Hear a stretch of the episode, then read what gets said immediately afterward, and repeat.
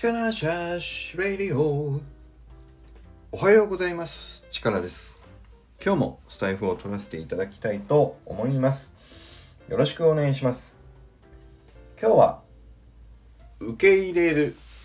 受け止める受け流すについてちょっと話をしたいなと思いました。よろしくお願いします。これはあの前にトシーさんのスタイフでちょっとお話しされていたことの引用放送になりますので、あの、詳細は概要欄に貼っておきますので、そちらで聞いていただきたいと思います。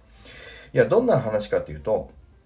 トシーさんがね、あの受け入れると受け止めるっていうね、自分の中で使い分けてますよっていう、まあそういうお話だったんです。で、何かっていうと、まあ誰か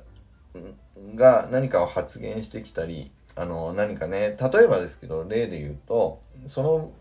えー、トシさんが言ってなかったとは思うんだけど例えば僕のね受け止め方としては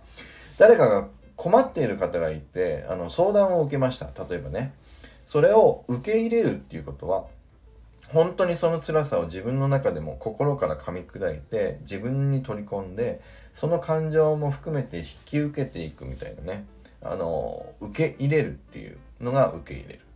でその時に受け止めるっていうのは中には受け入れてませんよっていうね。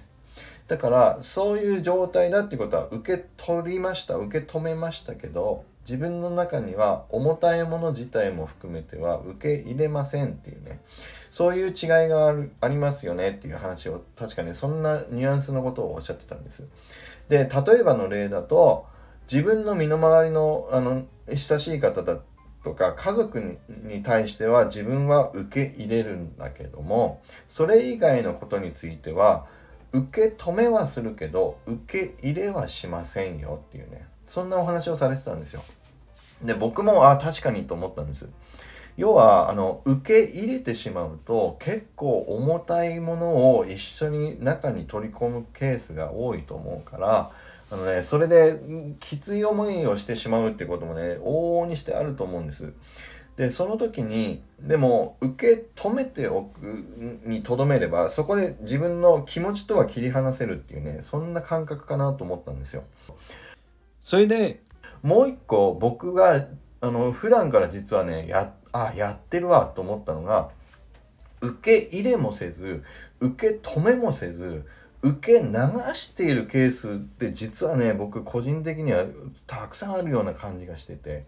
要は重たいものを真剣に中に取り込む受け入れもせずかといってまあとりあえずは受け止めておきますっていうねそういうこともせずに本当にそのままスルーするというかまあ受け流すね。右から左へ受け流すみたいなね。そんなことを実はね、僕はやってるなと思ったんですけど、これなんでかっていうと多分自分のね、防御本能じゃないかとは思ったんです。